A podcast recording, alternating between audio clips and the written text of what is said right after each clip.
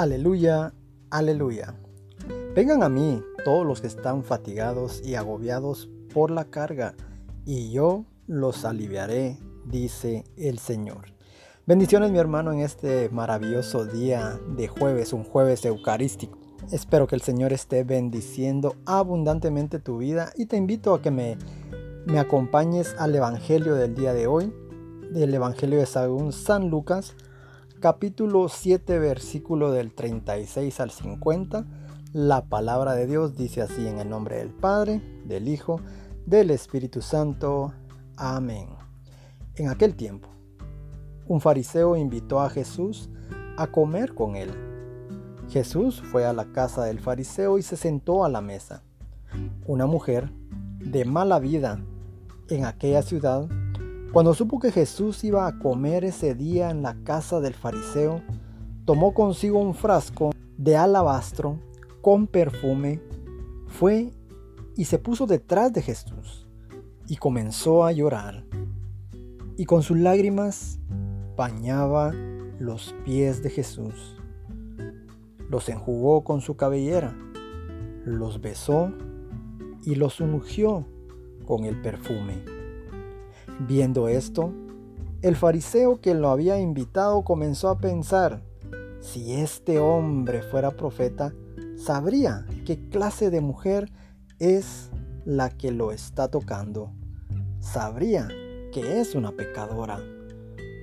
Entonces Jesús le dijo, Simón, tengo algo que decirte. El fariseo contestó, dime maestro. Él le dijo, Dos hombres le debían dinero a un prestamista. Uno le debía 500 denarios y el otro 50. Como no tenía con qué pagarle, les perdonó la deuda a los dos. ¿Cuál de ellos lo amará más? Simón le respondió, supongo que aquel a quien le perdonó más. Entonces Jesús le dijo, has juzgado bien. Luego señalando a la mujer dijo a Simón, ¿ves a esta mujer? Entré a tu casa y tú no me ofreciste agua para los pies, mientras que ella me los ha bañado con sus lágrimas y me los ha enjugado con sus cabellos. Tú no me diste un beso de saludo. Ella, ella en cambio, desde que entró, no ha dejado de besar mis pies.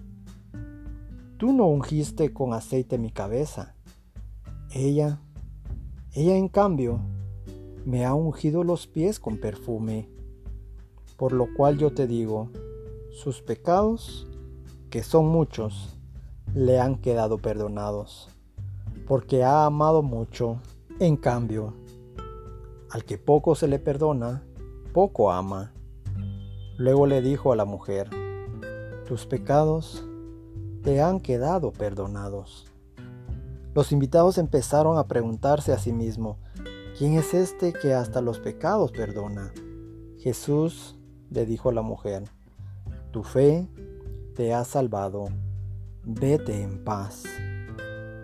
Palabra del Señor.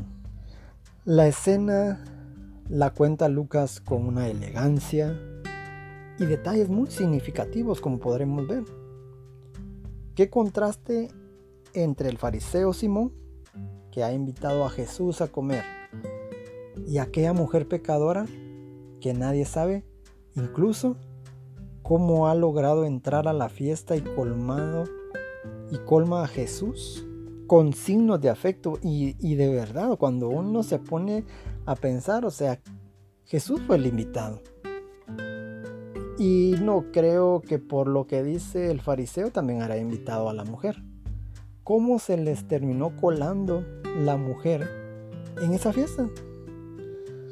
Desde luego, perdonar a una mujer pecadora precisamente en la casa del fariseo. Y, el y no cualquier fariseo, el fariseo que había invitado a Jesús a comer. Como que era un poco provocativo, ¿no? O sea, como que la escena se estaba llevando de la mejor forma y no era raro que iba a escandalizar a los que estaban ahí presentes y al final no eran amigos de la pecadora, eran amigos y del círculo del fariseo. Entonces se imaginarán con qué ojos y gestos pudieron ver y cómo se escandalizaron al ver que esa mujer estaba dentro de ellos.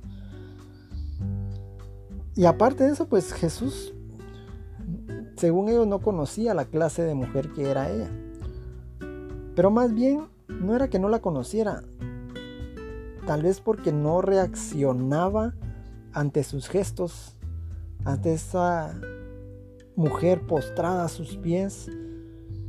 Y pues su reacción no fue de inmediata. Y porque de alguna manera parecía un poco ambiguo el por qué estaba sucediendo eso, ¿verdad? Pero es que Jesús quería transmitir definitivamente un mensaje bíblico de su predicación.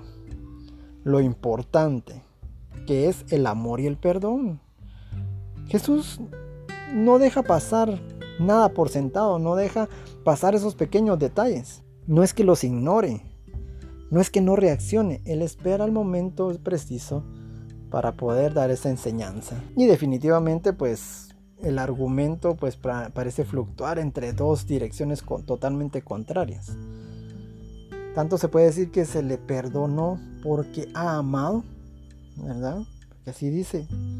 Tanto se puede decir que se le perdona porque ha amado, porque le dice sus pecados, porque tiene mucho amor.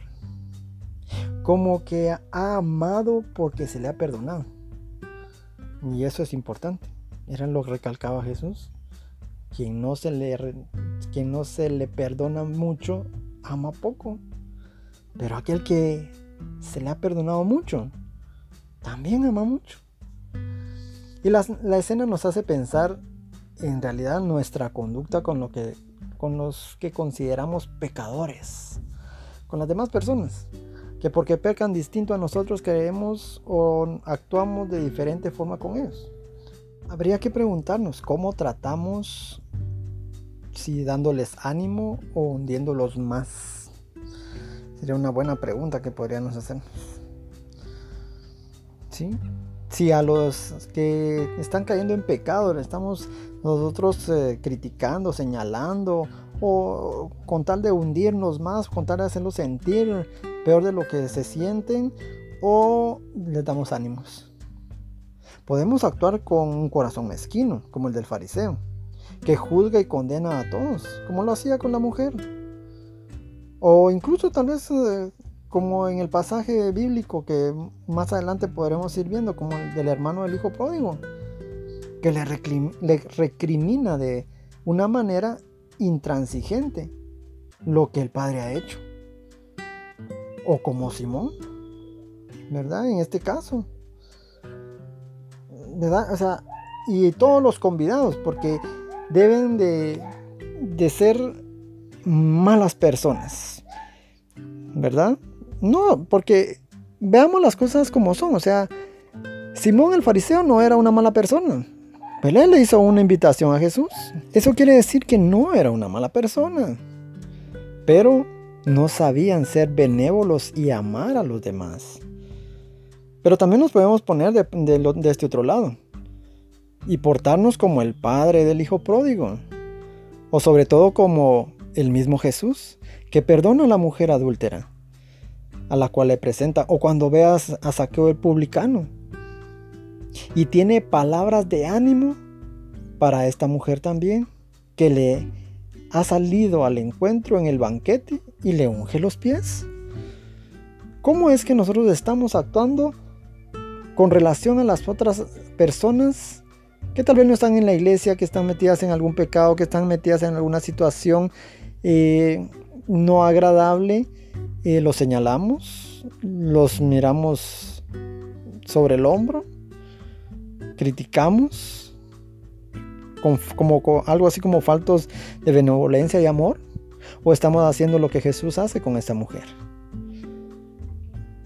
¿Dónde es donde realmente nos pega el flashazo de, la, de, esa, de esa foto que nos toman, de ese retrato que nos hacen? ¿Quedamos retratados como el fariseo o quedamos retratados como Jesús? No se trata de, que lo aprobemos todo, definitivamente. Si incluso Jesús no aprobaba el pecado y el mal. Él, no estaba de acuerdo con todo eso. Él mismo hablaba en contra de todo ello. No se trata de que estemos aprobando lo que otros estén haciendo, sino de imitar la actitud de respeto y tolerancia que Jesús tiene de poder corregir con amor y con misericordia, con nuestra acogida humana. Podemos ayudar a tantas personas. Imagínate cualquier tipo de persona que esté metida en pecado de drogadicción, de delincuencia, eh, estafadores, eh, eh, adúlteros, prostitución, mm, tantas personas que son marginadas ¿verdad? Personas homosexuales, tantas personas como ellas. Pero nosotros debemos de tener esa acogida de respeto, tolerancia, amor, misericordia para con ellos. Y poder de alguna manera ayudar al momento que ellos así lo deseen y dar esa apertura a rehabilitarse haciéndoles un poco más fácil el camino de esa esperanza. Porque con nuestro rechazo justiciero lo que podemos, lo único que hacemos es alejarlos, es quitarles ese poco ánimo, es poderles quitar esa poca esperanza, es poder venir y casi que matar el sueño de poder reivindicarse y, transformarse y tener esa conversión. Claro que para poder ser benevolentes en nuestros juicios con los demás y poder ayudarlos, antes tenemos que ser conscientes de que Dios ha empleado misericordia con nosotros. Porque es que nadie que primero ha pasado por esa situación es capaz de poder decirle a alguien más lo que Dios puede hacer. Por eso debemos de ser conscientes porque nosotros que somos que estamos sabidos, estamos conscientes de lo que Dios ha hecho en, nuestra vida, en lo mucho que nos ha lo mucho que nos ha perdonado, pues definitivamente tenemos que reaccionar en amar mucho. Se nos ha perdonado mucho y por tanto deberíamos de ser más tolerantes con los demás, sin constituirnos en ningún momento como jueces, prestos siempre a criticar y a condenar. Debemos de borrar todo eso, iglesia. Debemos de quitar todo eso. Debemos como cristianos, como seguidores de Cristo, como discípulos del Señor, hacer personas que nos manejemos en la misericordia y en el amor, en la tolerancia y en el respeto. En no estar de acuerdo, claro, no vamos a estar de acuerdo en muchas situaciones. Pero debemos de acoger con amor a todos y cada uno de aquellos que buscan esa conversión y ese cambio de vida. Te bendecimos Señor porque eres un Padre bueno. Feliz el que sabe que por ti, a pesar de sus limitaciones y miseria, sin fondo, tú le amas, tú le perdonas y tú diste tu vida por amor a cada uno de nosotros, Señor. Y nos perdonaste mucho. Qué asombroso beneficio el de tu amor para nosotros, Señor. Señor, eres fuente de salvación para cuantos están disponibles a recibir tu mensaje de salvación y perdón. Señor, suscita en nosotros el amor a ti para acogerte en nuestro corazón y recibir ese gran amor que tú tienes para nosotros y poder amar a aquel que lo necesita. Te damos gracias, Padre, te bendecimos y te adoramos, Señor, en el nombre de Jesús. Amén y amén. Bendiciones, hermano. No te olvides, Dios es bueno todo el tiempo y todo el tiempo Dios es bueno. Bendiciones. Hasta una próxima.